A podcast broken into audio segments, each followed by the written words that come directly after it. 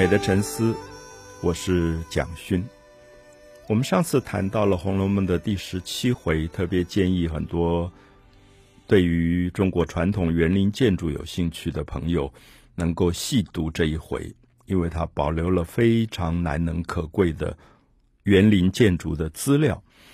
因为其实我们现在可能不容易找到一本很好的中国建筑史，因为中国尤其是唐以前的木构造建筑，大部分都不存在了。那所以中国建筑史的研究其实困难重重。可是《红楼梦》十七回保留了一个非常完整，一个园林刚刚盖好，在游园当中要用匾额诗句的题写。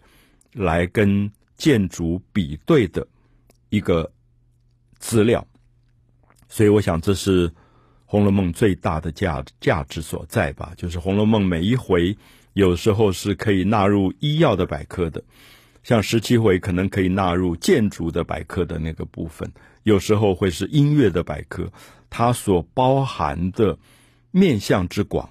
是任何一部小说都比不上的，所以我常常认为《红楼梦》等于是三百年前中国最好的一本百科全书，几乎分门别类全部都包括了。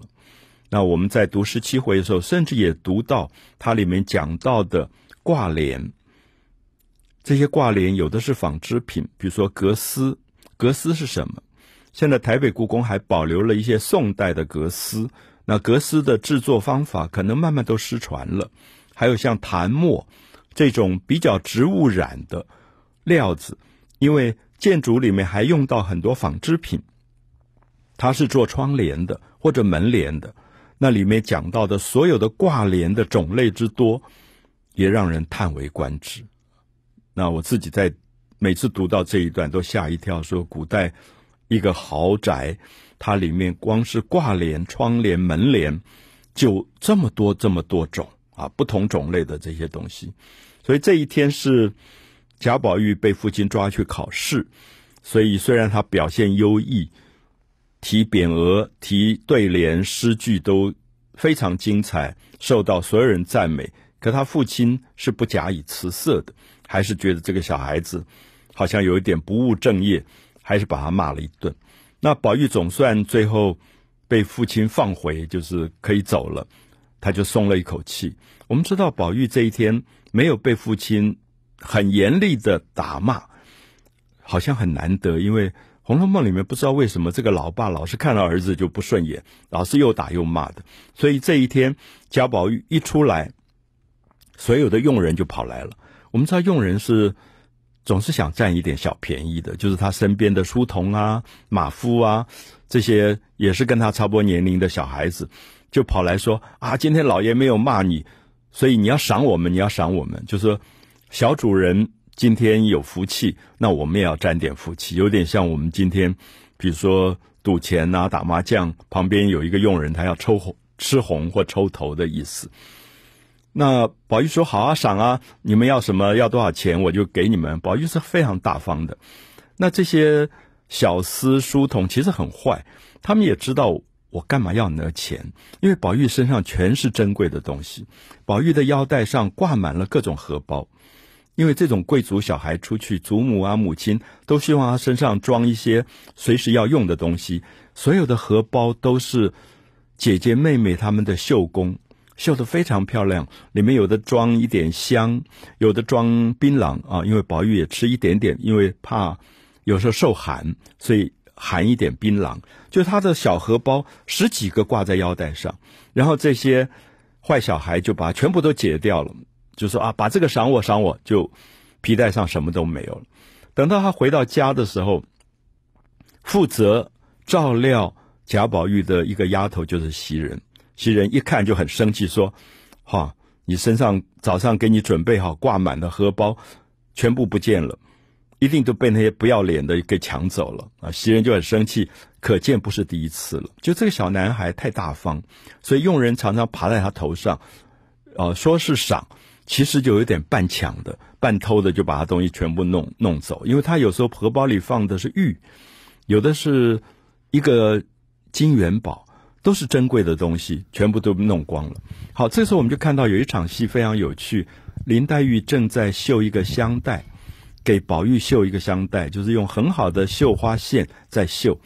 黛玉就生气了，黛玉说：“好，我帮你做的那个香囊，一定也是被。”那些人抢走了我给你的东西，是因为我们感情很好，私下给你的东西，你又被那些不要脸的抢走了，所以我以后再不给你做东西了。就把手上正在绣、快绣完的一个香袋，拿起剪刀，啪一下就剪断。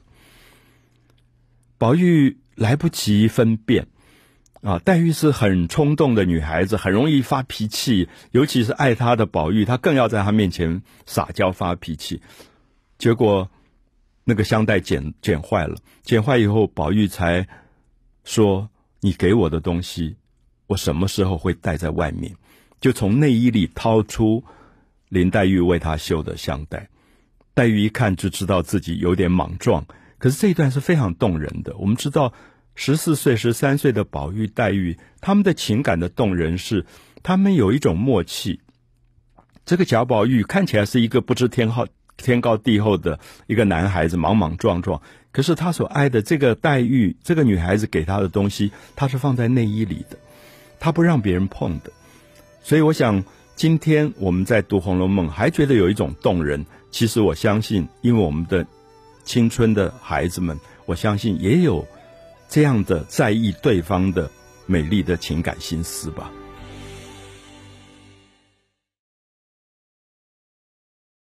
红楼梦》的十七回、十八回，也许应该连接在一起来看，因为十七回这个后来叫做大观园的园林盖好以后，那十七回是初次的游园，那么到了十八回就是元春这个嫁到皇宫里的贵妃娘娘要回家了。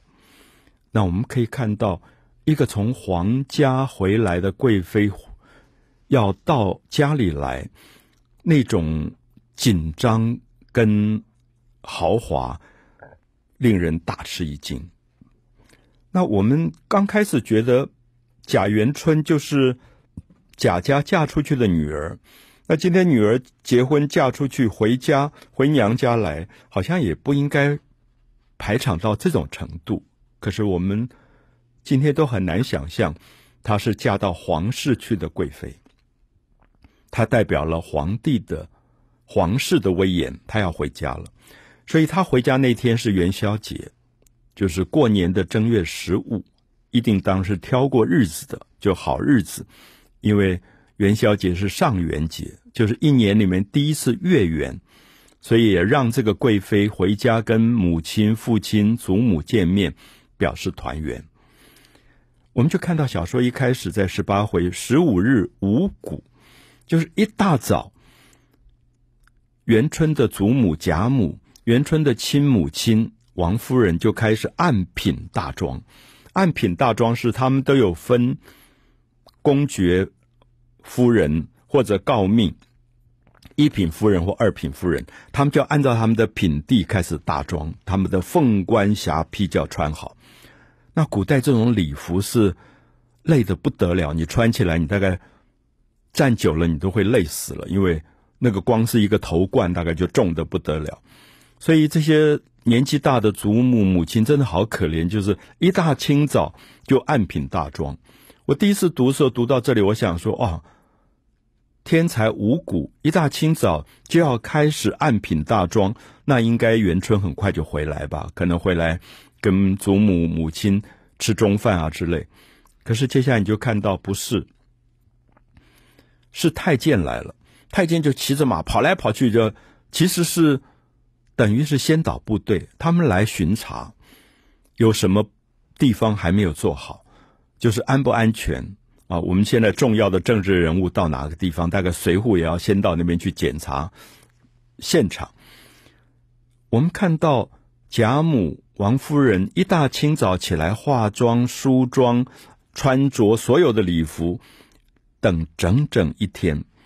因为等到这个贾元春要起身回家是什么时候？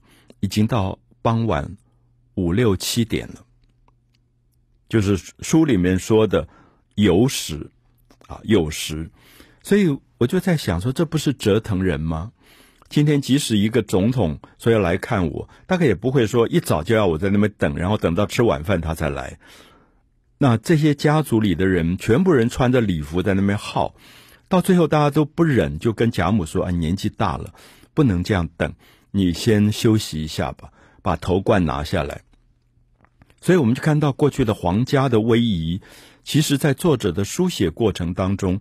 有很多不是那么明显的反讽，这个反讽是说好恐怖，就是你干嘛把一个女儿嫁到皇家去？那么最后是要经验这么恐怖的一个皇室回家的一个压压力的感觉，所以大概一直到续出，可能到了七点，这个贵妃才动身，啊，才动身，然后那个时候已经点灯时分。然后我们就看到一趟一趟的跑马，就太监越来越急，拍手致意，要大家赶快站好。然后就看到太监拿着灯的、拿着仪仗的，一对一对走过。我想大家如果不熟悉这个场面，你大概记得，比如说台湾现在的妈祖出巡，大概就这个样子，就妈祖的神教前面一对一对的各种刀斧手啊，什么回避啊、肃静的牌子啊，到最后才是金顶。鹅黄绣凤鸾玉，黄金的顶，鹅黄色的，皇家专用的黄色，上面绣了凤的一个车子来了。好，大家知道，元春贵妃才真正到了。这是如此的大阵仗。这个时候，我们看到一个画面，年轻的朋友可能也会吓一跳。从贾母开始，啊，我再提醒一下。贾母是坐在这个轿子里的贵妃的亲祖母，立刻全部跪下。我想，我们今天家里如果有一个女儿嫁到总统府，嫁到什么一品夫人，大概回家还不至于祖母要下跪，可是全部下跪。我们知道，一个女儿嫁到皇家，她已经不是你的女儿了，因为她就是君，你是臣，所以。读这一回，读十八回，很多朋友可能会不容易理解。就是我觉得作者在讲一种悲剧，而这个悲剧是最后见面的时候根本讲不出话来。我们就看到这个年轻的贵妃，一手抓着祖母，一手抓着自己的亲母亲王夫人，然后大家就泪如雨下，相对无言，都讲不出话来，哭了好久。最后，这个贵妃才讲了一句话。而这句话是我觉得到今天我读起来都会心痛的一句话。他说：“好了，不要再哭了。现在哭，当初何必把我嫁到那个不得见人的地方？”这句话是《红楼梦》里面非常重要的一句话，也让我们看到《红楼梦》其实不是要我们羡慕荣华富贵，而是让我们看到富贵荣华背后的悲剧。那这一部分。也许是《红梦》《红楼梦》的作者真正想要透露的真谛吧。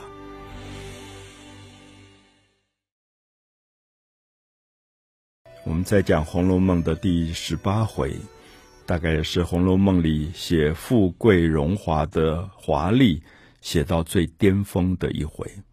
可是，一直希望读者能够在辉煌富丽。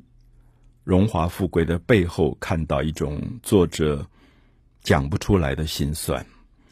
这个作者曾经是四五代富贵的家族出来的一个孩子，后来家族抄家。我们知道，富贵荣华过去都是皇家所赐，皇家可以赐你富贵荣华，皇家也可以随时可以收回。所以，这个富贵了好几代的。家族后来被抄家的时候是非常惨的。那古代的抄家绝对不是因为一个人可能犯罪，他犯法，而是整个牵连到整个家族，所有的男人都变卖为奴，做别人的奴隶；所有的女女子可能发卖到军中去做官妓、做妓女，去为军事服务，悲惨到这种程度。所以作者最后在写这个家族的富贵荣华的时候。我一直觉得他透露了一个对富贵荣华谆谆告诫的警惕，就说富贵荣华哪里有那么好羡慕的？而这个富贵荣华的背后，其实是恐怖的一种皇权。所以我还是希望提醒大家，这个贵妃娘娘，如果不叫她贵妃娘娘，她就叫做贾元春，一个十六岁嫁到皇宫的女孩，现在难得回家见到了亲祖母、亲母亲，她一手抓着祖母，一手抓着母亲，泪如雨下。她讲的话是我愿意再讲一次的。她说：“现在哭。”当初何必把我嫁到那个不得见人的地方？我想他讲出了数千年来所有嫁到皇宫里去的女孩子的悲剧，因为她还是可以回家看父母的。在历史上，从来没有一个嫁到皇宫去的女子有机会回家看父母。所以后来他看到他的父亲，把他嫁到皇宫去的父亲贾政远远的跪在底下。口中称臣，这不是父亲。父亲为什么要去跪一个女儿？这是一个臣子。所以我们也感觉到说，这个贾政是不是为了自己做官，为了自己家族的荣华富贵，如此舍得把一个十几岁的女孩就嫁到皇宫去了？所以，这个贵妃娘娘跟她父亲讲的话是说：我们现在虽然富贵荣华。却没有天伦之乐，其实是没有什么意义的。我看看那些农民的家庭、田舍之家，吃着粗茶淡饭，可是，一家人可以和睦在一起，也许才是真正的快乐。《红楼梦》也许在这几句话里讲出了大家在读小说的时候特别要注意的东西。所以，我觉得《红楼梦》绝对不是一本要我们去向往、羡慕。荣华富贵的一本小说，相反的，它不断告诫我们荣华富贵背后最恐怖的、最悲悲凄的那一个部分。所以这一天，从傍晚他回家陪伴父母、陪伴祖母，都是他最亲近的家人，然后就开始游园。我们知道贾元春是长姐。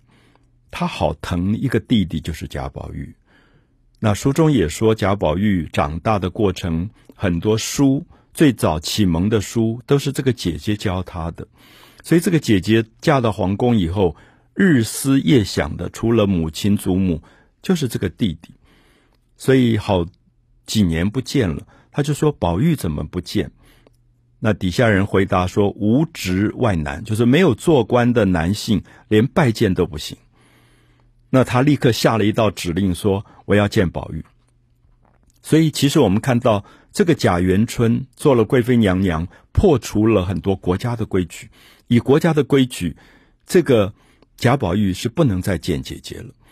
所以，宝玉就来了，十几岁。然后，这个姐姐看了他以后，就大哭，就把他揽在怀中。因为他嫁到皇宫之前，贾宝玉还是一个孩子，他常常抱在身上，教他识字读书。而这个时候，他就一直摸宝玉的脖子。那我们当知道这是与国法不合的，因为以国贵妃娘娘来讲，宝玉根本不能见面，即使见面，大概也要跪得远远的。可是他不管了，他就把紧紧的抱在身体里。我想这里面其实在透露一个东西，就是所谓的皇家的荣华富贵，也不过就是剥夺了人性最可贵的温暖。可是这个贵妃娘娘，她要的是温暖。他抱着弟弟，他觉得那个体温是他一生觉得最幸福的东西。所以接下来就看戏。我们也这里也看到，为了要迎接这个贵妃娘娘回家，家族里在这个园林当中还要设庙宇，还要设道观。